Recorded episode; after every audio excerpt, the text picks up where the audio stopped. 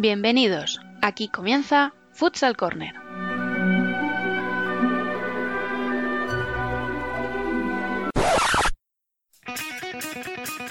Una manera diferente de entender el fútbol sala.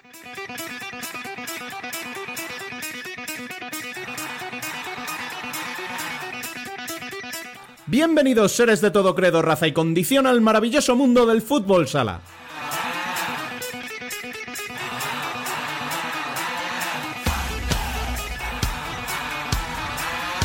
Arrancamos nuestro vigésimo primer programa de la primera temporada, recordando como siempre que podéis estar al día de la actualidad del fútbol sala en futsalcorner.es y seguirnos en Facebook, Twitter e Instagram como Futsal Corner Web.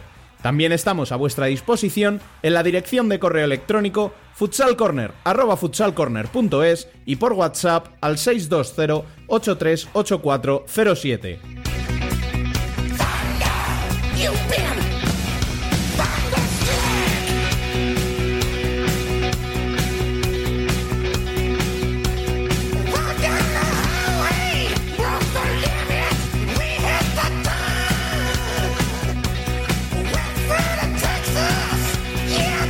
En el programa de hoy hablaremos de lo que se nos viene encima con la disputa de la Elite Round que debe llevar a España al Mundial de Lituania.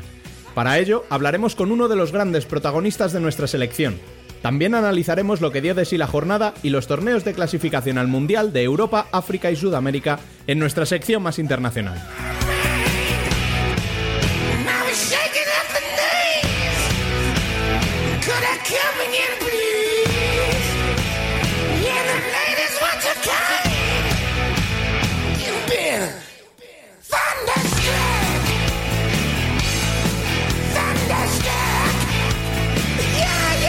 Con la música escogida por nuestro protagonista de hoy, arrancamos. Les habla un servidor Rubén Robles. Sean todos bienvenidos a Futsal Corner, una manera diferente de entender el fútbol sala.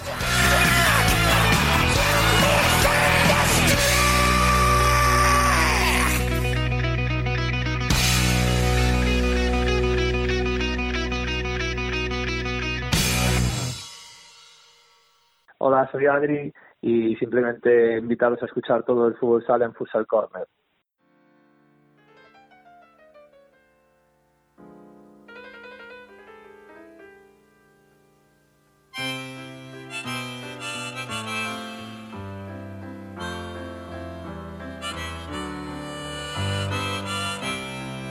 Las noticias con Rubén Robles y Alba Herrero.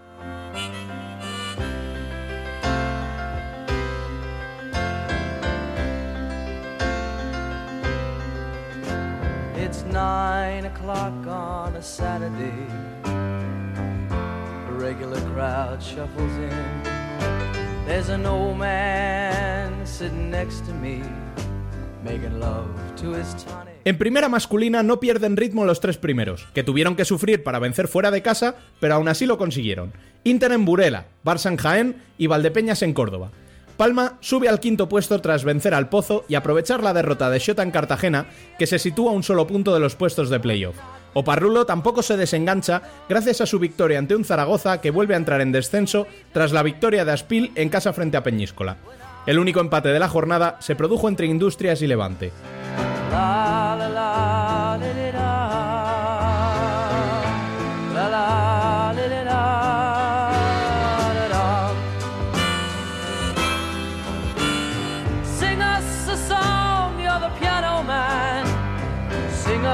Song tonight. Well, we're all in the mood for a melody, and you've got us feeling alright. En la primera división femenina de fútbol sala, la jornada tuvo una clara tendencia visitante, ya que solo el Ciudad fue capaz de ganar en su feudo por 3 a 1 al Sala Zaragoza. El resto de victorias fueron foráneas. La Universidad de Alicante se impuso a la UCAM. El Peñas Plugels ganó en Pollo, Ourense derrotó al Saló Calacán, el Roldán al Leganés y el Alcorcón en Móstoles. Además, Burela derrotó al Majadahonda y el Futsi ganó por goleada en Bilbao. Con estos resultados, las cuatro primeras se destacan y ya son seis puntos los que separan al Alcorcón cuarto clasificado del Pollo, que ocupa la quinta plaza.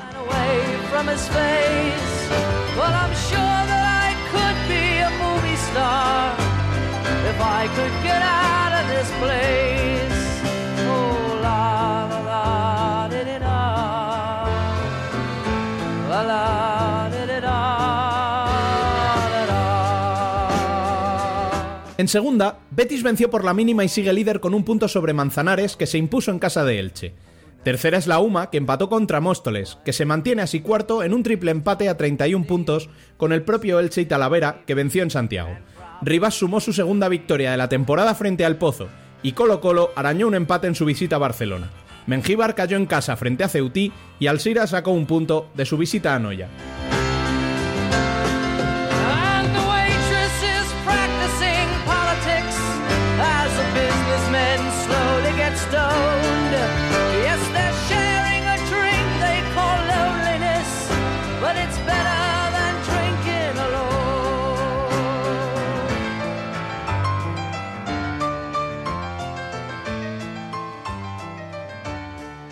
Y hoy vuelve Dani a conectar la cafetera para acercarnos a la actualidad de la selección española, que juega en estos días su clasificación para el Mundial de Lituania, que se disputará en septiembre. Así que viajamos con él hasta la ciudad de fútbol de Las Rozas para ver cómo se afronta la previa de esta trascendental cita dentro del combinado español.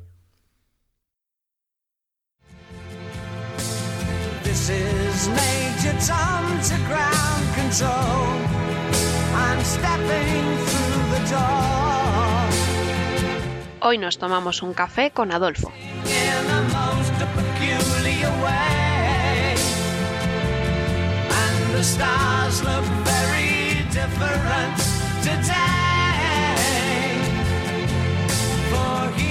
Bueno, pues está con nosotros uno de los jugadores más en forma de la liga, Adolfo. Buenas tardes. Hola, buenas tardes.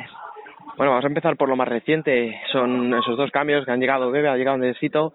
Eh, ¿Qué tal les habéis recibido? Hombre, son veteranos dentro del grupo, pero ¿afecta algo esos cambios de última hora o...? Bueno, eh, al final el recibimiento aquí, tanto para ellos como para cualquier jugador, siempre siempre es buenísimo. Aquí la facilidad que, que, los que más convocatorias llevan te ponen hace más o menos todo y bueno, sí que es verdad que son jugadores que, que ya que ya han estado han estado con nosotros en muchas convocatorias también y bueno, sobre es una pena porque es por baja de, de, dos jugadores que al final nadie quiere que, que, haya lesiones, pero bueno, eh, tenemos al final la, la fortuna de tener a, muchísimos jugadores capacitados para estar en esta selección y bueno, eh, al final eh, eh a, seguir preparando la preparación para, para el Mundial que al final es el objetivo. Y, y ahora que en ese vestuario todos todos os conocéis bien, etcétera, que Fede siempre habla de hacer grupo, ¿Qué, sentimiento es el que predomina? ¿Confianza, miedo, respeto, sentido de responsabilidad? sobre todo pues eso responsabilidad porque eh, defendemos a, España que, que, es algo muy grande que nos representa eh, nos representa todo que, que, todo lo que tenemos por detrás es, es muy grande y que y que este esta selección siempre siempre aspira a lo máximo que es a ganar y al final confianza plena, confianza porque desde, desde todo el estado, desde todo el cuerpo técnico, todos los jugadores, todos confiamos en, estar en estar en, el mundial, que es el objetivo eh, primordial para, para España. Y dentro de, de ese objetivo que está claro, tenéis tres rivales que, bueno, en el lado positivo, digamos, que son tres rivales conocidos, porque ya os habéis enfrentado con ellos en más de una ocasión, y en el negativo podríamos decir que todos os han llegado a sacar algún punto, un empate, etcétera ayuda el hecho de que ya, por ejemplo, eso Francia os empatara en el último europeo o el partido contra Ucrania de hace poco, esos resultados ayudan a, la, a que ya entréis más concentrados o esto es tan importante que no, no era necesario. Bueno, esto es tan importante y yo creo que, que, no es necesario que, en otros partidos así amistosos o, en competiciones eh, te hayan empatado o, te hayan ganado, porque sí que es verdad que en eso una vez entras a la pista no te acuerdas. Sí que es verdad que, que hay que saber que ya todas las selecciones están están dejando claro que, que el fútbol sala está creciendo en todos los países y que todas las selecciones han crecido una capacidad increíble. Cada partido es, es, es muy, muy, muy, muy difícil de ganar requiere ya no concentración, sino eh, hacer las cosas muy bien durante los 40 minutos y van a ser partidos van a ser partidos muy muy difíciles. Eh, Francia es el primer partido ya nos pasó en el europeo es una selección con muchísima calidad que está haciendo muy bien las cosas que, que ha ido mejorando muchísimo. Luego Ucrania un equipo en el que tácticamente aparte de físicamente tácticamente son son muy buenos han mejorado muchísimos y, y, ya el físico el físico suyo también hace que todavía todavía sean mejores y Serbia al ser la anfitriona eh, nos lo va a poner muy difícil, jugadores con muchísima calidad, muy muy intensos y, ahí, allí va a ser muy difícil. A ver, acabáis de empezar la concentración, con lo cual a lo mejor esta pregunta te llega un poco pronto, pero ¿habéis hecho hincapié o os haya hecho hincapié, Fede, en esa diferencia entre el juego que os puede plantear una Francia del que os pueden plantear Ucrania o Serbia? No, no, eh, al final nosotros estamos trabajando para llegar de la mejor forma al primer partido, que el primer partido es Francia y a raíz de ahí tenemos que ir pensando eh, partido a partido. Al final el primer partido es Francia, que es es el, el primer partido es siempre uno o el más difícil de todos por por por, por un poquito de, nervios por eh, adaptarte a la pista al país a todo y al final es lo que estamos trabajando para para el primer partido que es Francia y bueno, y ya pasando un poquito más al plano más personal, eh, ¿estás en tu mejor momento? Porque estamos viendo tus números de goles, los minutos. Es verdad que también viene influenciado a lo mejor por las bajas que estáis teniendo en Barcelona. Pero ¿te sientes que estás en tu mejor momento? Bueno, yo la verdad que me siento que me siento muy bien, eh, con mucha confianza. Eh, al final eh, sí que es verdad que estoy disfrutando de, de, muchos minutos, de a lo mejor más minutos de, de lo habitual en otras temporadas. Eh, al final yo siempre intento trabajar para, para mejorar eh, para mejorar día a día, aprender de todos mis compañeros, de, cada minuto que me dan, siempre sacar lecturas positivas y creciendo ir creciendo como jugador y aportar al equipo lo máximo posible. Al final, eh, bueno, yo creo que la faceta goleadora no es uno de mis puntos fuertes, pero bueno, al final contento porque porque también estoy ayudando al equipo a sumar puntos con esos goles y al final eso para, para cualquier jugador es es lo, es lo más importante, ayudar al equipo lo máximo posible, con trabajo, con todo, y si, puede ser con goles, pues, pues muchísimo mejor. Y la verdad que estoy muy contento. Mm. Decías eso, que, que, que te ayudan a mejorarla en muchas facetas del juego. ¿Qué queda de aquel, de aquel chico de Santa Coloma que fue nombrado jugador de revelación hace seis años? Bueno, al final pues Santa Coloma eh, ha sido una de las cosas que me ha hecho que me ha hecho crecer como jugador y como persona. Pues al final eh, vas cogiendo vas cogiendo experiencia. Soy un jugador mucho mucho más experimentado en comparación a, Santa Coloma. Ahora estoy en un club en el que hay muchísima presión, en el que cada partido tienes que, que luchar para ganarlo. Eh, y he crecido eh, he, crecido y he cogido muchísima experiencia como como jugador pues en, en otros roles de, del juego y, además es que, eh, te lo decía porque lo de Santa Coloma hacía hincapié porque tengo mi compañero Rubén, siempre dice que no conoce un jugador más inteligente sobre el 40 por 20 que tú. Que sabes muy bien siempre posicionarte, que sabes dónde tienes que estar en cada momento, que sabes leer el partido. Eso se aprende, eso se, se nace con ello. El futsal este de la calle que se dice, no sé si es por haber nacido en Santa Coloma.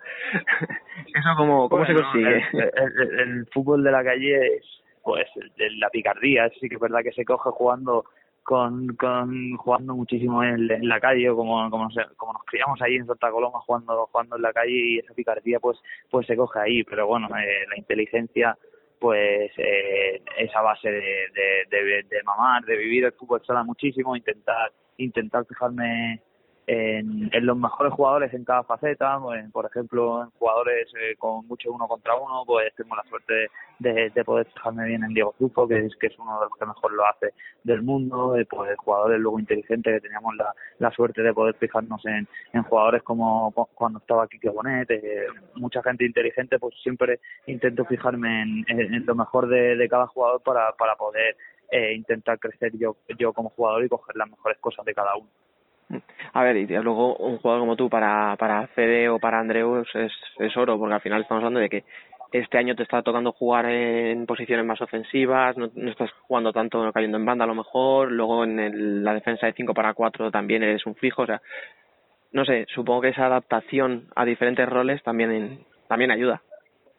Bueno, sí, siempre intento, siempre es eso, siempre intento adaptarme a lo, a lo que el momento, a lo que el momento requiere o el equipo o el equipo necesita. Siempre intento, es lo que te digo, eh, dejar lo, lo, lo máximo de mí para, para poder ayudar al equipo si si, si, si tengo que ayudar en otras facetas que, que no es la mía, pero bueno, tampoco me han, a mí en el Barça no me han pedido este año que, que hiciera que hiciera nada diferente. Eh, estoy haciendo haciendo lo, lo mejor que puedo, dejarme la vida, ayudar al equipo lo máximo posible, pero pero eso, al final para, para el beneficio de todo el grupo que, que, es importante.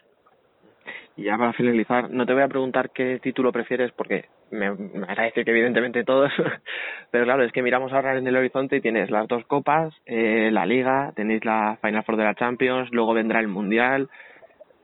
¿Da miedo pensar en todo eso o, o te ilusiona más que, que te pesa esa responsabilidad?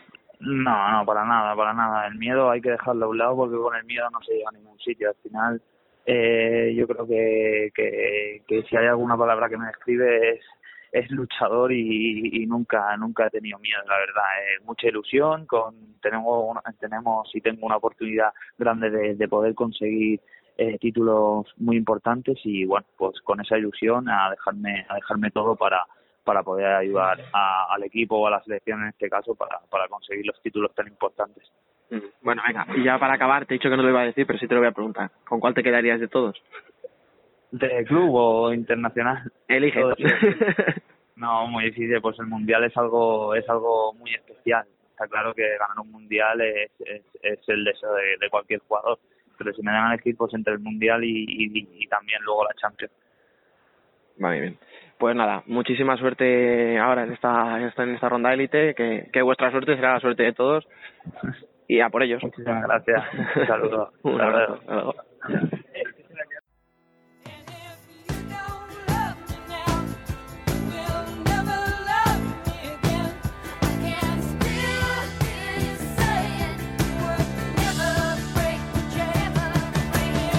El debate.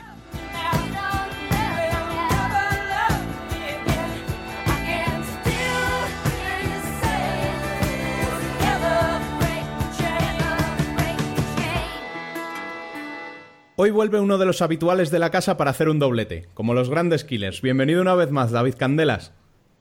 Hola Rubén, ¿cómo estamos? Y sigue con nosotros después de la entrevista Dani ¿Qué tal, chicos? y se incorpora como siempre Bielizque. Muy buenas, ¿cómo va? Bueno, vamos a empezar por la jornada de liga, en la que Valdepeñas no afloja y ya sufre como los grandes para llevarse los puntos. ¿Cómo lo veis? ¿Les podemos considerar ya candidatos a alguno de los títulos? Empiezas tú, David. Sí, bueno, como fiel de aficionado de Valdepeñas empezaré yo. Lo siento, pero esta vez no, no puedo dar una respuesta afirmativa. Yo creo que Valdepeñas no, no tiene equipo suficiente para ganar la liga. Hoy se ha visto que, que la baja de Rafael les ha hecho un auténtico roto en la segunda unidad y han sufrido muchísimo para sacar los tres puntos en Córdoba. Aún así es un gran equipo, como hemos venido hablando todos estos meses, y que en Copa sí pienso que va a tener opciones. En Liga lo veo mucho más complicado. Escucha, a ver, no se trata de que, de que hoy te bajes de un barco por decir eso, ¿eh? O sea, a ver, la pregunta, la pregunta va tirada con un poquito de mala leche y yo lo reconozco que soy el que se le ha ocurrido. Pero, pero dicho esto, ser candidato no es ser favorito. Estamos de acuerdo que los favoritos son otros, son Barça, son Inter, eh, debería serlo el Pozo, aunque no está transmitiendo sensaciones para serlo, que ya hablaremos del Pozo si eso. Pero yo sí que le considero candidato. O sea, a lo mejor es verdad que en un playoff a cinco partidos, una final, es excesivo y tal, pero le estamos viendo que compite contra los grandes. Lo que tú dices hoy de Córdoba, para mí es una virtud. O sea, que un equipo como Valdepeñas ya sufra y aguante un resultado, un remonte contra un equipo que está jugando mejor en casa, tal, como Córdoba, y que consiga llevarse los puntos, me dice mucho del trabajo que está haciendo David Ramos y de la mentalidad de la plantilla. Es verdad que fa- favoritos quizás es excesivo, pero yo candidatos sí que les consideraría, ¿eh? A la Copa, por supuesto, y a la Liga en un momento dado tampoco los descartaría, ¿eh? ¿No recuerda hasta cierto punto a ese Segovia que le plantó cara al Barça? Por ejemplo, por ejemplo, el partido que, o sea, aquella final que fuerzan ahí hasta el último momento, pues mira, sería un buen ejemplo. Es otro tipo de juego, son aquellos eran chicos más jóvenes, un juego más alegre y tal, esto es más, más rocoso, más defensivo, eh, pero oye, sí, es un equipo con el que no se contaba al principio, que lo hizo muy bien y que llegó. La verdad es que viendo que tienen ya todos el culo pelado, como diría aquel, yo creo que le pueden plantar cara a cualquiera. Yo iba a decir eso, que es, mm, eh, la virtud de ese Segovia era la juventud y el descaro de ciertos jugadores Y este es todo lo contrario, la experiencia y el tipo de partidos como el que ha ganado este fin de semana en Córdoba es eso, experiencia, oficio y tirar de eso. Sí, puedo estar de acuerdo con vosotros, chicos, pero yo creo que les faltan variantes. No tienen un pivot de fijación arriba y sobre todo es que dependen muchísimo de tres jugadores, como Sí. son José Ruiz, Rafael y Tino. Y Rafael y José Ruiz tienen un tanque de gasolina limitado. Por eso pienso que a un partido como es la Copa, sí que tienen ese clutch o ese empuje para llegar a la final e incluso ganarla como hizo el Jaén. Pero en una competición de regularidad, donde un playoff se puede llevar- llegar a cinco partidos, me parece complicado ver a Valdepeñas compitiéndole a, un Inter, un Barça en, en una final. Yo, si me permitiese el, el jueguecito, ahora mismo, tal y como está la clasificación, si acabaran así, estaríamos hablando de que se enfrentarían en cuartos contra Sota, que ya de por sí es duro, pero yo les consideraría claros favoritos. Sí. Y luego ya, dependiendo un poco de, pues sí, ahora mismo sería Barça, probablemente, pero no sé, no lo, no, no les veis, de verdad. David, tú que te veas más reticente. Bueno, es que es lo que hablaba, eh, depende mucho de tres jugadores, como se constipe uno de ellos, ya tiene un problema enorme en la rotación. Y sobre todo la segunda unidad a mí me genera bastantes dudas. Es verdad que en esta racha de victorias e incluso imbatibilidad que todavía continúa, pues han tenido un buen nivel los Buitre, Dani Santos, Nano, pero porque han estado jugando al lado de Rafael, que es uno de los jugadores que más mejora a sus compañeros en esta liga, junto con Adri. Cuando no juegan al lado de un jugador tan determinante como él, hoy se les han visto las costuras contra Córdoba y por eso pienso que es difícil que puedan competir contra un Barcelona si en, en aquellos momentos en los que Rafael tenga que descansar o tenga algún tipo de molestias como en la espalda, ahí puede ser difícil que planten cara. Bueno, y el resto de la jornada no ha dejado grandes sorpresas, porque que Barça gane a Jaén o que Palma lo haga ante el Pozo puede entrar en la lógica, ¿no, Biel? Sí, yo mm, tiro más por casa y la verdad que tenía ese sentimiento de que cuidado que se pueda ganar el pozo y además sabiendo que Osasuna había perdido, había que aprovechar y recuperar esa quinta plaza. Pero Palma sentenció el partido en siete minutos y lo que ha dicho Dani antes, o sea, sorprende ver a este pozo que pasamos de hablar cuando se metieron en la Final Four de que si ganaban eh, a Inter, que era justo después de meterse en la Final Four, cuidado que podía tener importancia para el resto de temporada, a todo lo contrario, se han desplomado. Es que si os fijáis, eh, la temporada del Pozo está siendo muy irregular, o sea, eh, no sé si es que se han centrado mucho en la Champions, porque es verdad que ahí han dado un rendimiento muy bueno, pero a la primera de cambio en Copa se, fue- se van a la calle con Cartagena.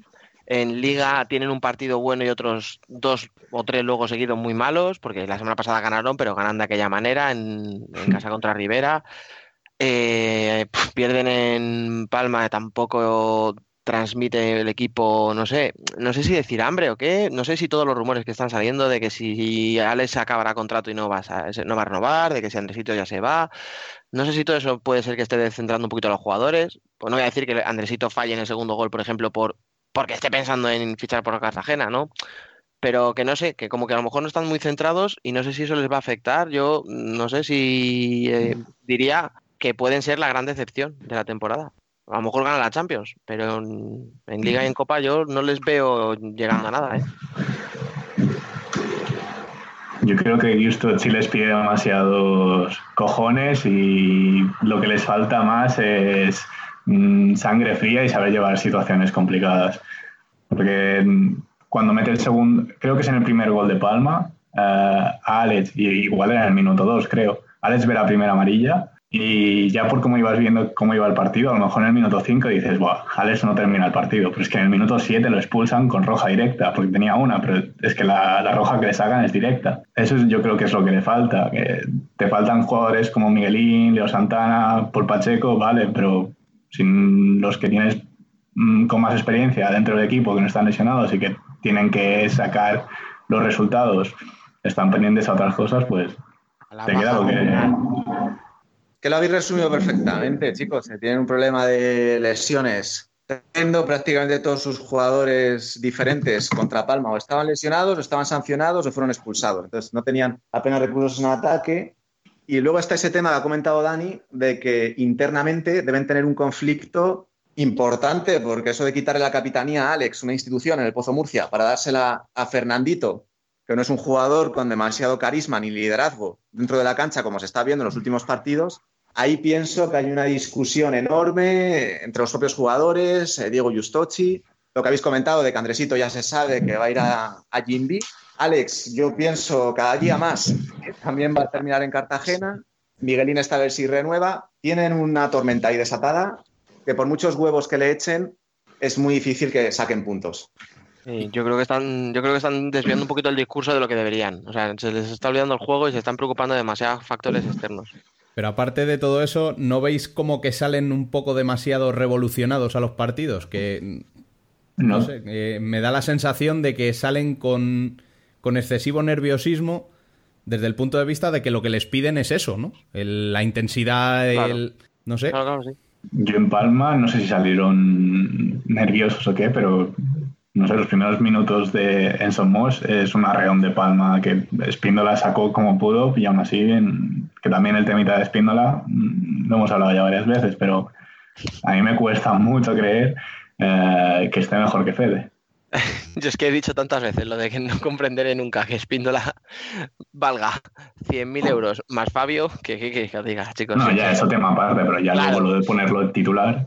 Pero porque tienes que ponerlo. O sea, cuando has hecho esa inversión, no vas a coger y vas a decir, pues al que el año pasado no me valía y me he quedado de segundo, ahora que vaya por delante. Mm, En eso, Bueno, en pues- sí. Es nada, que pierdan dinero y puntos.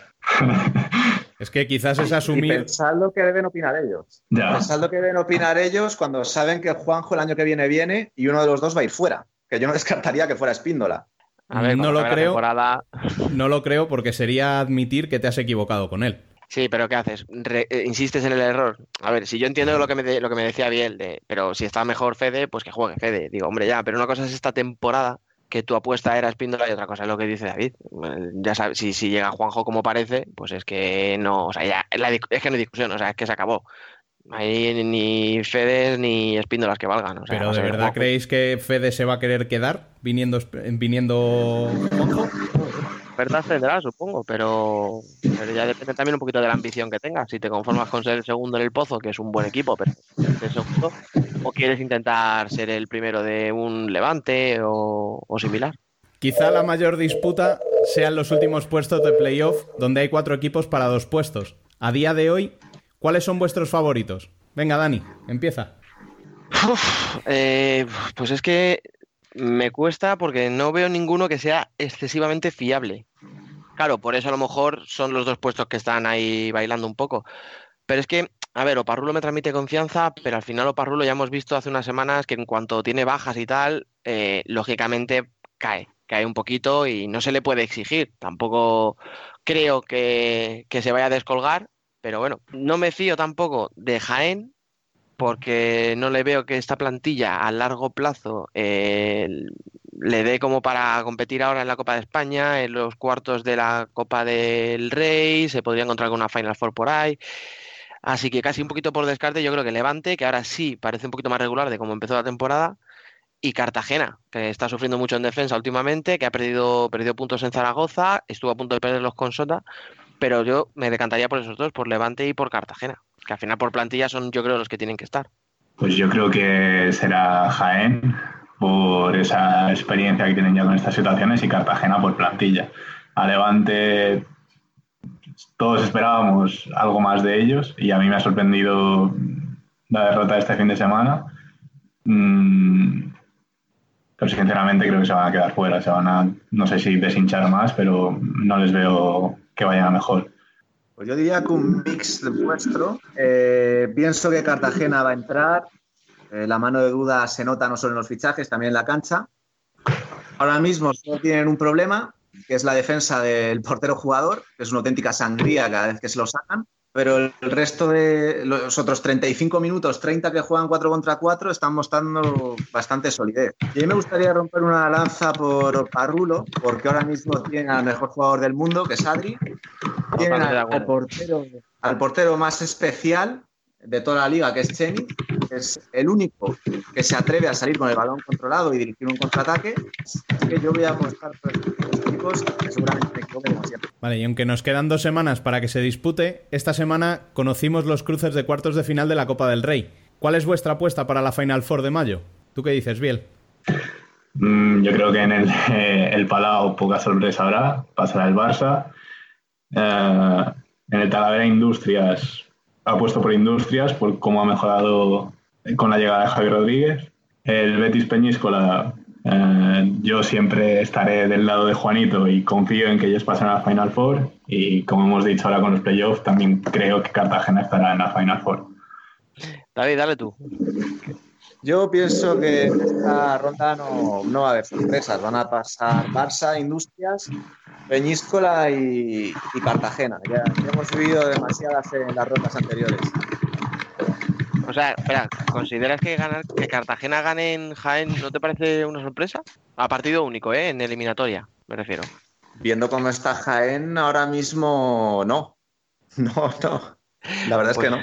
Es que, es que yo estoy. Esa era mi duda, ¿eh? Porque igual que os he dicho que Jaén para, para una liga regular y tal ya no le veo metiéndose en playoff, yo creo que contra Cartagena en casa.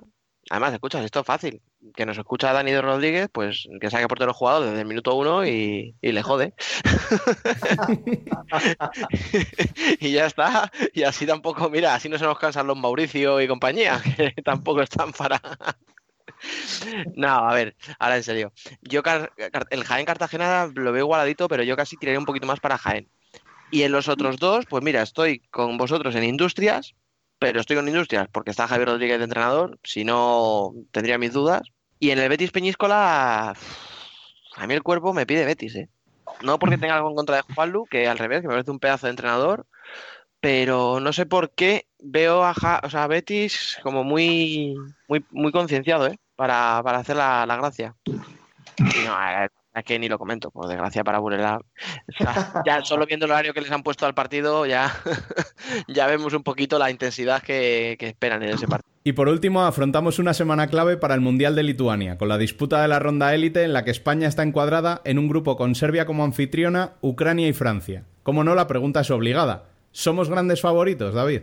Bueno, yo lo voy a comentar luego con Emen, pero ya os adelanto lo que voy a decir.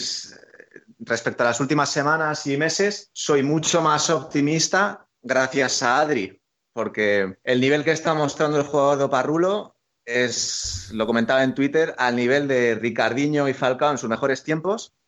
Fede además ha recapacitado con él, con Chino no, esa creo que es una batalla perdida, pero en mi opinión, con Adri y con Solano a este nivel en Cartagena, ahora sí que somos favoritos a pasar esta ronda élite porque con ellos dos podemos superar ese problema de generación de juego que hemos venido arrastrando en los últimos años. Yo es que eh, al final es lo que tú dices, o sea, Fede se ha mantenido fiel a unos jugadores y a lo mejor, porque tampoco podemos decir que esto ha sido una obra suya, que la confianza que le ha dado Fede a Solano, no, lo que le ha, lo que le ha hecho a Solano crecer ahora mismo es cambiar de equipo.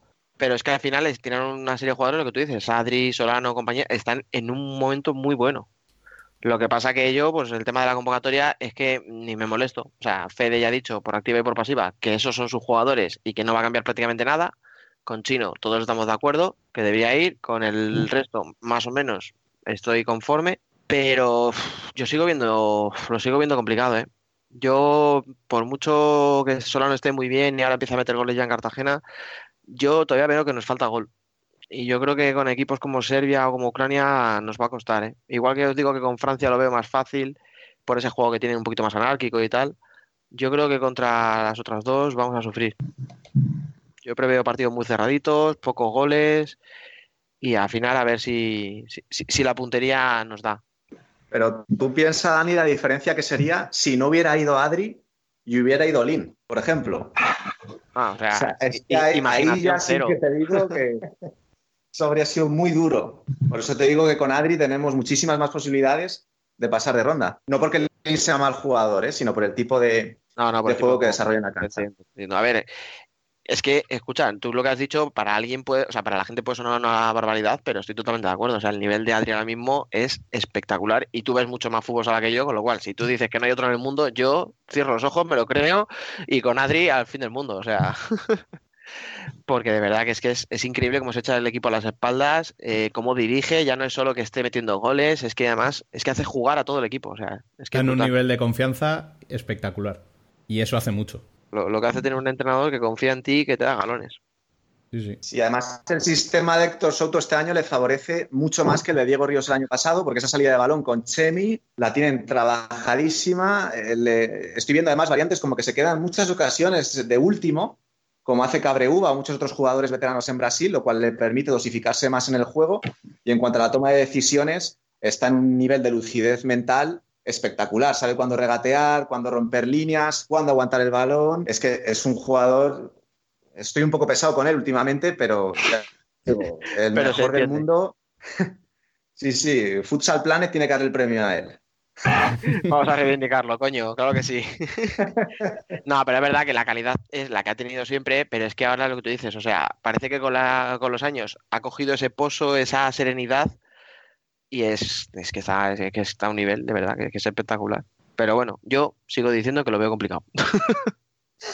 O sea, si, si me tuviera que jugar cinco brillos, o sea, me lo jugaría por España, obviamente, pero no preveo la típica fase de clasificación que dices, bueno, mira, voy a ver el partido, pero con la calma de ver cuándo cae el primero. Yo aquí, aquí tengo mis, mis pequeñas, eh, mis pequeñas dudas. Biel, Yo ya cuando, no sé cuándo fue que lo hablamos, pero sí, esto ya lo comentamos y dije que sí que confiaba que pasara. Pero ahora con lo que habéis dicho, con los parches que han venido a la selección, estos parches veteranos y sobre todo con Adri, sí que tengo la confianza, o mantengo la confianza en que van a pasar y, y sufriendo un poco menos. y esto está fuera del guion que llevábamos, pero ¿y a partir de Lituania qué? Es la pregunta. A partir de Lituania, o sea, después del Mundial, Claro.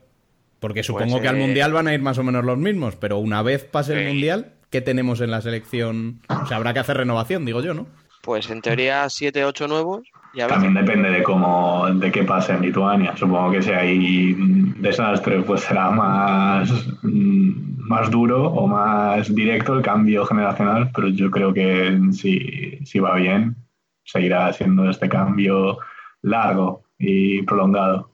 ¿Y qué consideráis Claro. vosotros que sería un desastre en Lituania? Pues no llegar a semifinales. Sí, yo iba a decir. Y, y también las formas de caer en semifinales, si, si- si se llega a semifinales. Yo lo pon- o sea, yo lo de las semifinales sí y no. Yo dependerá de los cruces. Sí, claro. Primero, quiero decir, no es lo mismo que te Mm. toque Brasil en octavos y Rusia en cuartos, que te toquen, pues eso, un Egipto o un, qué sé yo, ¿sabes? O sea, que yo ahí lo pondría un poquito, o sea, el, el fracaso para mí va a ser con quién caigas más que en qué ronda caigas. Porque, bueno, ya hemos visto otras veces que hay cruces mucho más complicados y lados del cuadro muy complicados. Mm. Pero vamos, es que por edad al final yo creo que ya es una cuestión de que independientemente de cómo caigas, o sea, depende, sí, la hostia puede ser muy grande o puede ser más amortiguada. Pero es que hay gente como ya, como José Ruiz, Ortiz, eh, el propio Adri, nos guste o no. y si me apuras casi casi viendo las lesiones que tiene gente como Ricardo, etcétera, yo no descartaría que a lo mejor si ganas el mundial se te retire en unos cuantos, ¿eh? Ya, pero ¿a quién traes también? ¿Pa- qui- ¿Quién es? ah, Claro, No, que esa pero es la pregunta. Más que Sí. por el cambio que tú hagas, me refiero a, a jugadores que ya digan, mira, imagínate que ganas la tercera estrella. Es que Bueno, te- ya, se veo pasa eso, jugadores que digan, sí. Lozano, sin ir más lejos, Lozano, con la- todas las lesiones que tiene. Yo me lo imagino ganando la- el mundial y diciendo, chicos, hasta aquí, mi Sí. selección. No sé, y es joven todavía, pero no sé. ¿Que quién me viene por detrás? Hombre, pues no. Pues bueno, pues tenemos una clase media que tendrá que dar el paso o, o conformarnos con lo que fuimos y, y esperar tiempos mejores. Si no, Pues todos los fichajes de Inter tendrían que entrar, ¿no? Yo lo iba a decir ahora, en plan, todos estos, como no suban un nivel, bueno, hombre, pero igualmente no creo que mm, todos los fichajes de Inter sirvan para suplir a... Bueno, es que la selección que tenemos es bastante mayor, pero si hay tanta retirada, no sé, es complicado. de Inter, de- en realidad, o sea, de los que vendrían a Inter, si viene Rafa Usín, que parece que es el único un poco más dudoso, es, es habitual. Martel y Saldise, Martel sí que ha ido alguna vez más, ¿no? O- Sí, Sí. en los de preparación sí que hay Sí, algunas. Saldise fue a un amistoso, el que fue chino, que no han vuelto a ir, pero bueno, a ver, nos guste o no nos guste, al final, estos jugadores, en cuanto van a equipos así, es verdad que tienen muchas más posibilidades de, de ir convocados. Pero bueno, si os miráis la lista, la verdad es que esta lista eh, está muy, muy repartida. ¿eh? Mira, la tengo aquí. Uno, dos, tres. No sé, Palma creo que era el segundo que más tenía y debe estar empatado con alguno más porque solo hay dos jugadores de Palma. Diez equipos distintos están. Sí, sí, sí. O sea que por lo menos. a Fernandito también, que, es el mej- que fue el mejor joven del mundo en 2017 y 2018. Pone que tiene que recuperar ese nivel y volver en las siguientes convocatorias. Tendría que coger el peso primero en el pozo, que a lo mejor es lo que le ha faltado este año un poquito, ¿eh? dar ese paso adelante. Pero estoy contigo, o sea, debería ser fijo en las siguientes convocatorias, o sea, a partir de- del siguiente mundial, o sea, perdón, a después del mundial, o sea, después de Lituania, yo creo que debería ser fijo ya en la selección. Pero claro, tiene, tiene que dar ese paso él primero. Para Y un paso como Mellado en Cartagena, sin ir más lejos. Aunque salvando las distancias entre exigencias que tiene Cartagena y el Pozo ahora mismo. Bueno, pues Cartagena, como siga fichando así, con duda, etcétera, el año que viene va a tener las mismas exigencias que el Pozo, casi, si no más. Bueno, pues hasta aquí el debate de hoy, que ha sido bien variado. Paramos unos segundos y volvemos con el resto de la ronda élite en un rato. Muchas gracias a todos. Un abrazo, chicos. Ahora.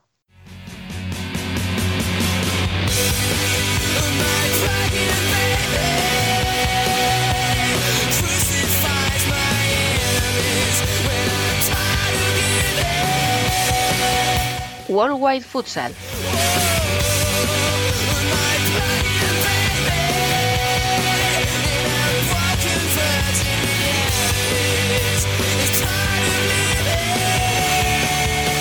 Aquí sigue David y se incorpora Emanuel Herriso para analizar esa ronda élite de la que ya hemos hablado un poco. Ahora toca analizar el resto de grupos, ¿no es así? Hola Rubén, empezamos, eh, entramos en una semana eh, repleta de futsal internacional. Vamos a tener muchísimos eh, torneos eh, internacionales para la clasificación al Mundial de Lituania y van a jugar en eh, tres continen- continentes diferentes y entonces vamos, eh, vamos al lío enseguida. Con David vamos a empezar claramente con lo que más no- nos tiene cercanos, o sea, la, la ronda elite de, de Europa, con eh, estos cuatro grupos. Se clasificarán los primeros del, grup- del, del grupo eh, directamente a Lituania, mientras que los segundos eh, jugarán un playoff en eh, primavera. Eh, los, eh, los primeros en a jugar van a ser los eh, del grupo C, Rusia, Eslovaquia y Croacia y Azerbaiyán. David, empezamos con, una- con un grupo bastante duro. El grupo C, men, como dices, probablemente sea el, el más duro a la hora de seleccionar esa segunda plaza. Yo creo que hay un favorito claro como es Rusia, aunque Rusia normalmente suele llegar a todo tipo de torneos con problemas internos. Este pues no ha sido una excepción. Eh, Iván Chisca se ha quedado fuera de la convocatoria por desavenencias con el seleccionador y la dirección técnica. Parece que ambos tienen estrategias distintas sobre cómo llevar la selección eh, relacionadas con la llamada de brasileños al equipo nacional. Parecía que Skorovic había dejado atrás su, su obsesión con los nacionalizados. En la Caspian Cup jugó muy bien sin ellos. Y ahora ha vuelto a llamar a Robinho y Eder Lima y parece que eso ha dejado fuera a Chiscala. Sí, eh, parecía en los pas- meses pasados parecía como un cambio de cambio de ruta, ¿no? Del seleccionador, dejando fuera el mismo Eder, Lim- eh, Eder Lima, y, pero ahora parece una vuelta, una vuelta al pasado. Y, y eso que los resultados le, le- le- le habían dado razón con, eh, con esto, digamos, pequeño cambio, pero parece que se que cambió, cambió de idea otra vez. Sí, la buena noticia para mí es que ha ido Antoskin, porque yo dudaba bastante que, que fuera llamado a la selección. Estuvo muchos años sin ir, también por diferencia de criterios con el entrenador nacional. La otra incógnita de este grupo, Emen, es a ver cómo mezcla Azerbaiyán esos brasileños, azeríes, eh, iraníes, que quiere meter en esa coctelera. Los brasileños ha llamado a los de siempre, Basura, Tiago Boliña, eh, Bair Vilela también, Gallo, pero de los cinco iraníes que nacionalizó, solo ha llevado a dos. Eh, y me extraña sobre todo que deje fuera a, a Safiei, que era el, el más famoso de los iraníes nacionalizados e incluso jugó alguna Copa de Asia con Irán. Sí, por eso quizá... Ahora, aquí es bastante difícil encontrar la información, pero quizá le han dicho algo y que le dijeron, bueno, que eh, limi- limitados un poquito porque está nacionalizando media, media, medio mundo, pero, pero sí, eh, llama la atención el hecho de eso, que el, el Aras eh, se, se jodió prácticamente toda la, toda la Champions para, para, para esta cuestión de los nacionalizados que no, que no le llegó el vistado para ir a jugar y ahora ni lo, los llaman para jugar con la selección. Me parece, es bastante rara como situación, digamos. Y aún así, Y- Azerbaiyán es un equipo muy sólido. Eh, ahí seguro que genera problemas no solo a Rusia, sino también a Eslovaquia y Croacia. Que no sé cómo los ves. Yo he visto la convocatoria de Croacia. Mucho jugador en la Liga Nacional, en la Liga Doméstica, eh, prácticamente con Jelovchik como única estrella. A Italia os dio muchos problemas en el último amistoso que disputasteis. Sí, sí, es, bueno, sí, los nombres, eh, digamos, los grandes nombres lo- los he visto siempre, también eh, Horvat y otros, y claramente fa- sigue faltando Marinovic eh, por su, por su lesión, su misteriosa lesión. Pero creo que a mí me parece, me parece todavía una, una, una buena, un buen equipo y yo lo- los veo bastante po- como candidato para la segunda plaza.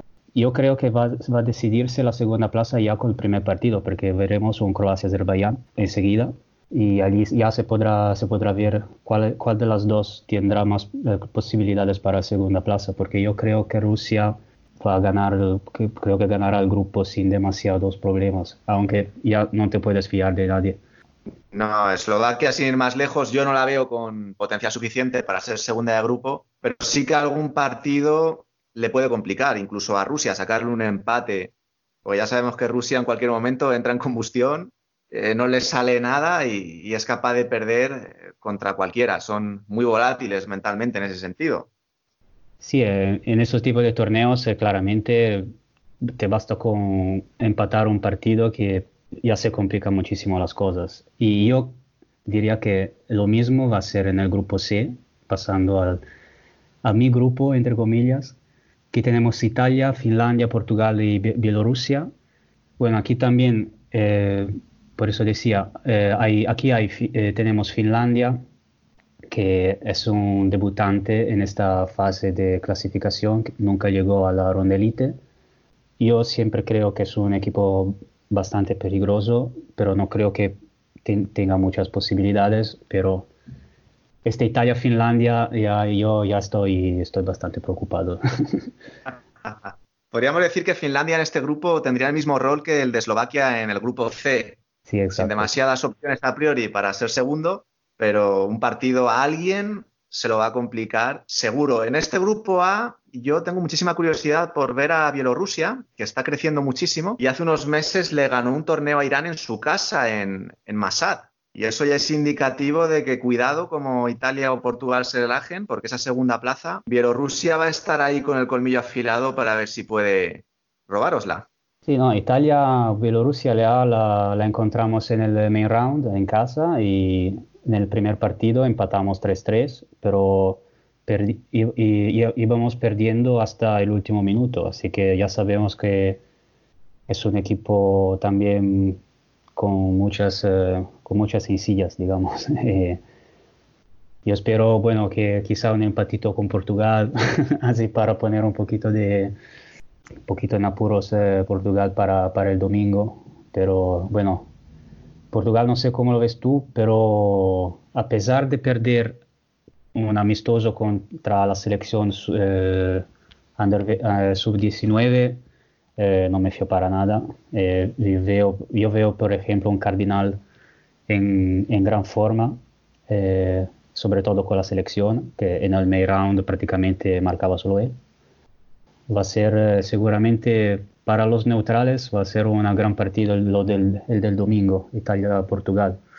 Además, Semen, Portugal, después de mucho tiempo, va a jugar con portero, porque está convocado Edu, está haciendo una grandísima temporada con Valdepeñas, y ese es un cambio tremendo respecto a lo que ha sido Portugal en los últimos torneos y eliminatorias en los que nunca sabías lo que te ibas a encontrar bajo palos. La selección de Jorge Brás a mí me parece una selección aburrida porque lleva a los mismos de siempre. Tú que estás en Portugal, pues habrás visto mejor que yo a Lugero, Manuel Mesquita, eh, Marcio Sporting de Braga, pero es que Jorge Brás lleva siempre a los mismos. El único cambio, creo, respecto al amistoso frente a Francia, es que ha vuelto Eric Mendonça y aparte de Eric también Pedro Cari, que le ha venido muy bien volver a su país, regresa a la selección, pero el grupo, al igual que en España, es prácticamente el mismo siempre.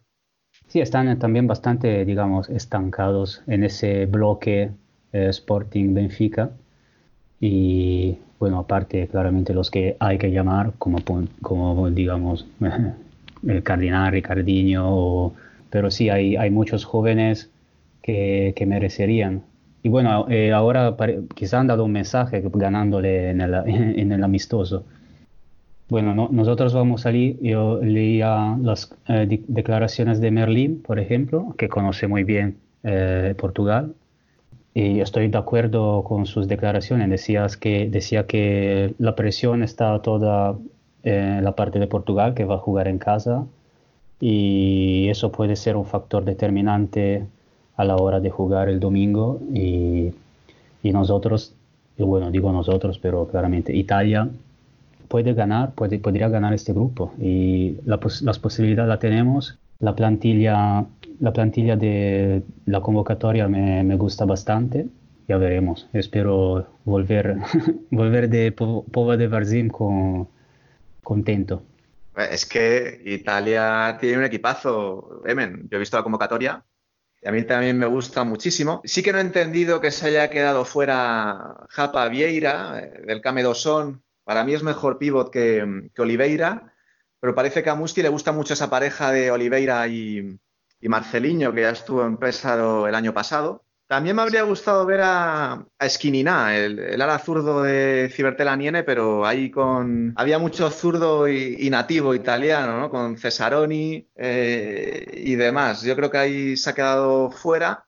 Pues que tenéis a Merlin, eh, Murilo, son muy buenos jugadores. Yo creo que incluso tenéis mejor equipo que Portugal, pese a que ellos son los campeones de Europa. Sí, a mí el que me falta es eh, Giuliano Fortini de Pesaro, lateral, que me gusta muchísimo, pero quizás no está en un buen momento porque venía de una lesión. Así que ya en las últimas convocatorias no, no estaba. Y los, lo de los pibos, sí, eh, Marcelinho de Oliveira ya es una, es una pareja bastante, no, no cambia, nunca cambia, digamos. es difícil que eh, dejar, eh, dejar a casa uno de ellos. De los dos yo prefiero Marcelinho, seguramente. Y de Oliveira últimamente ya me ha parecido más efectivo. Últimamente hubo un periodo en que no me convencía mucho, y, mientras que ahora creo que también está, está muy bien que, que esté como, como pivot. Y... Sí, además tenéis dos variantes, uno por cada perfil, no como Portugal, que eso cardinal o nada, no hay, no hay ningún otro pivot, son prácticamente todo alas y ahí tiene pocas variantes, no como vosotros.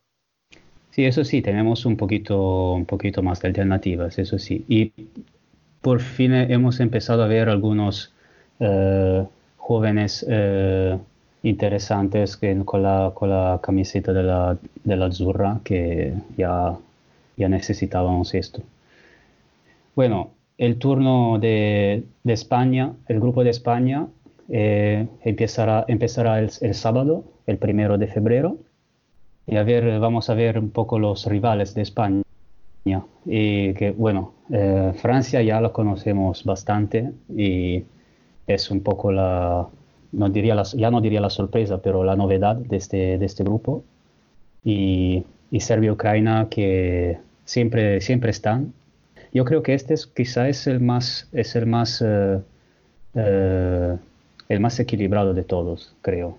Yo es que ahora estoy muy tranquilo con España porque tenemos a Adri a un nivel espectacular, hasta el punto de que para mí es el mejor jugador del mundo. Y si encima Fede ha rectificado y le lleva a la selección, eso me hace ser mucho más optimista que en semanas y meses anteriores donde siempre decía que cuidado con España, que se puede quedar fuera del Mundial. Teniendo a Madrid tal y como lo tenemos, ahora sí que nos veo favoritos en este grupo. No obstante, como bien has dicho, cuidado con Francia porque van los de siempre, eh, Mudin, Mohamed, Landriengala, Lutín. Es un equipo muy bueno ofensivamente. Si se pone por delante, puede ser un equipo muy peligroso porque sabe salir muy bien en transiciones ofensivas, pero todavía tiene un debe bastante importante en ese tipo de torneos eliminatorios es que el portero jugador no terminan de dominarlos y se ven por detrás en el marcador, como le pasó contra Portugal en las últimas tandas de amistosos, ahí pierden bastante peligro y España, que es un equipo súper experto, creo que lo va a gestionar bien. Sí, quizá alguna posibilidad para, para la segunda plaza la tienen, porque ya, ya he visto que, bueno, Ucrania supieron ganarles, no me acuerdo cuándo, pero no, no, no hace mucho. Y Serbia casi, casi le ganan en, en, la, en la ronda principal. Así que llegan con mucha confianza, sin nada perder. Así que, quién sabe. Uh, yo, a mí no me gustaría nada encontrarlos en, en, en los playoffs, por ejemplo. Es un rival mucho más complicado que, que Serbia, a mi juicio. Una Serbia que está en una remodelación un poco extraña porque en la lista de 20, esa lista que han hecho para esta ronda élite, no están ni Aksentijevic ni Kocic, que son los dos mejores jugadores del país y que el año pasado ganaron la liga en Rusia. Es bastante extraño porque no se debe a un cambio generacional. Peric sigue yendo. Es, es, bastante extraño lo que están haciendo en Serbia y a mí no es un equipo que me ofrezca demasiadas sensaciones positivas. Eh, los amistosos que jugó con Brasil le ganó el primero 3-0, pero fue un accidente. Si ellos tienen que llevar la iniciativa contra Ucrania o contra Francia, yo creo que les va a costar. Sobre todo en portería, Kaksentievich me parece me pareció un bastión clave para su sistema defensivo. Sí, la, la, ausencia de, de, esos dos es un, es un verdadero misterio, porque ya no es la primera vez, porque ya ya en el tampoco en el medio round estaba, eh, Kochic creo que tampoco, así que de verdad no, no desconozco el, el, motivo de esto, pero es, eh, es muy raro. Bueno, el último, el último grupo, el grupo D, el grupo de eh, Kazajistán, con eh, Rumanía, eh, República Checa y Eslovenia. Aquí también eh, Kazajistán yo creo bastante favorito para ganarlo y segunda plaza, yo diría uno entre República Checa y Rumanía, que lo, lo Rumanía lo, visto, lo, he visto, bastante bien últimamente, pero tampoco me mojaría muy, demasiado. Además, Kazajistán ah, puede contar con todos sus nacionalizados. Van Douglas Tainan, Leo Yaragua, que se estaba pensando en las últimas convocatorias si pegarse el viaje o no. Y por supuesto, Higuita. Para mí la única posibilidad de que Kazajistán se quede fuera es que Higuita se lesione o le pase algo, porque sí. ese power up que tienen con el 5 contra 4 creo que es un arma más que suficiente para, para ganar este grupo. En cuanto a la segunda plaza, yo al igual que tú apostaría por Rumanía, también con algún que otro nacionalizado, como Felipe Mancha, Ike. Parece un equipo interesante. Sigue jugando Radoy, que hace años se hizo famoso en los partidos que jugaba Rumanía contra España, con Sito Rivera en el banquillo, incluso estuvo a punto de venir a la Liga Nacional de Fútbol Sala. Yo pienso que Rumanía puede tener una buena oportunidad de meterse al menos en la repesca. Sí, yo también, yo también. Sobre todo, eh, yo veo eh, en la Liga Italiana un Felipe Mancha en, eh, en, buena condición. Siempre me ha gustado este jugador. Y como has dicho tú, la, entre él y los otros nacionalizados son, son bastante peligrosos, sí. El partido del, del lunes, República Checa-Rumanía, yo creo que va a ser el, el que más va a definir el eh, segundo, la segunda plaza, porque el Eslovenia no creo que tenga muchas, muchas posibilidades contra las otras dos. Pero bueno, el momento, el momento de Eslovenia fue, fue hace cuatro años, cuando casi nos elimina a nosotros a España en, en la repesca. Recuerdo que tuvimos que ir a, a Villa a jugar contra ellos la vuelta y lo pasamos bastante mal. Aún así, Eslovenia es un equipo muy físico, muy duro, que mete la pierna al límite y al igual que hemos hablado en otros grupos, pues eh, Finlandia o, otras selecciones que no tienen posibilidades de ser segundas, a nuestra, en nuestra opinión, pero seguro que algún partido duro le plantean a Rumanía o a Kazajistán.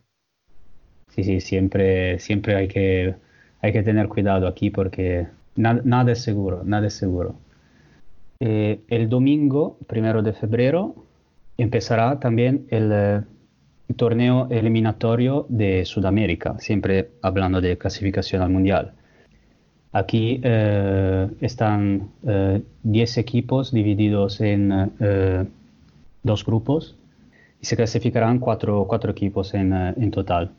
Y bueno, aquí los grandes favoritos, como siempre, van a ser Brasil y Argentina en el grupo Brasil en el grupo A y Argentina en el grupo B, mientras que para las otras plazas eh, la, la, lucha va a ser más, eh, un bastante interesante, sobre todo, sobre todo en el grupo en el grupo B de Argentina, que es el más, no, perdón, el grupo A de, de Brasil, que es el con, que yo veo con más, uh, con más, más dificultad para, para, prever lo que va a pasar. ¿Tú qué, ¿Tú qué dices? Pues Mira, el mejor resumen es que en Argentina estuvieron muy contentos al ver el sorteo porque les había tocado a priori siempre, porque esto puede cambiar, el grupo más fácil de los dos. Aún así pienso que pasando dos de cinco en cada grupo, pues es evidente que Brasil y Argentina van a estar en el Mundial al 120%. Esa segunda plaza va a ser muy interesante. Ese grupo A que comentabas probablemente esté entre Paraguay y Colombia, dos equipos con muchísima tradición mundialista uno de ellos se va a quedar fuera. En cuanto al grupo B, yo pienso que este año o en esta ocasión va a ser la primera vez que vamos a ver a Venezuela en un mundial. A mí me gusta mucho su convocatoria, con Carlos Sanz, Rafael Morillo, que hicieron una gran Libertadores en el Pantagualon y que eso les valió su billete a, Italia, a jugar en Europa. También está Anderson, Anderson el pivot, que está en, en Finlandia y que es el máximo goleador y una auténtica máquina de hacer puntos, porque allí, al igual que en el hockey sobre hielo, suman goles y asistencias. En, ese, en este caso pienso que Venezuela va a ser el que se va a clasificar en ese grupo B por delante de un histórico como podría ser Uruguay de Sande o Joaquín Barietti, el último máximo goleador de la Libertadores. Sí, digamos que el sorteo, además de Argentina, ha dado una posibilidad más a las otras tres, porque eh, encontrarse en un grupo con Colombia, Paraguay, por ejemplo, digamos que ya ha quitado bastante las esperanzas a equipos como Ecuador y Perú, creo. Mientras que encontrándose en un grupo más, eh, más equilibrado entre los otros, mm, seguro van, van, a tener, van a tener más oportunidades, eso sí. Y yo también, yo también apuesto por, por Venezuela, veo, los veo muy, con mucha confianza entre también en, sus medios y espero no gafar. Pero yo también, yo también diría, diría Venezuela, sí. Otro torneo más en esta semana, que como en estas semanas que, como he dicho, está, está repleto, es la, la Copa de las Naciones Africanas, que también valdrá como clasificación para el Mundial. Y aquí eh, Aquí África tendrá eh, tres plazas para el Mundial, así que los primeros tres clasificados eh, irán a Lituania. Aquí tenemos dos grupos de, cuatro equipos. Grupo, en el grupo A, el grupo de los anfitriones, Morocco, eh, Marruecos, Libia, Guinea Ecuatorial y, Mauricios. En el grupo B, Egipto, Guinea, Angola y Mozambique. lo primero que hay que decir es que ha tenido muy mala baba Marruecos organizando este torneo en, el Sáhara, en la Ayun, porque algún país ha, renunciado a ir por esos conflictos diplomáticos que se podían generar disputando este torneo en un territorio colonial. En cuanto a quién creo que va a pasar, Marruecos y Egipto, segurísimo, para mí van a estar en el Mundial 2020. Y a mí me gustaría que se clasificara Guinea Ecuatorial, eh, con todo. Eh, lo tiene complicado porque Libia es un equipo muy atrevido, y se enfrentan en el grupo, uno de ellos probablemente quede fuera antes incluso de semifinales, pero a mí me gustaría que Guinea Ecuatorial se clasificara.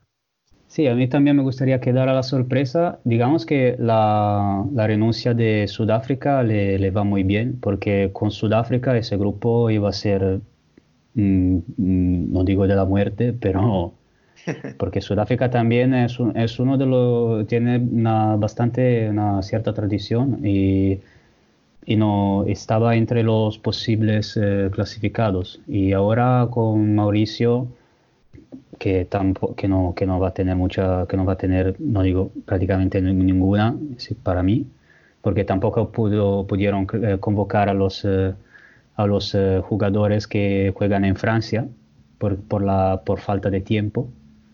Así que va prácticamente con un Mauricio B.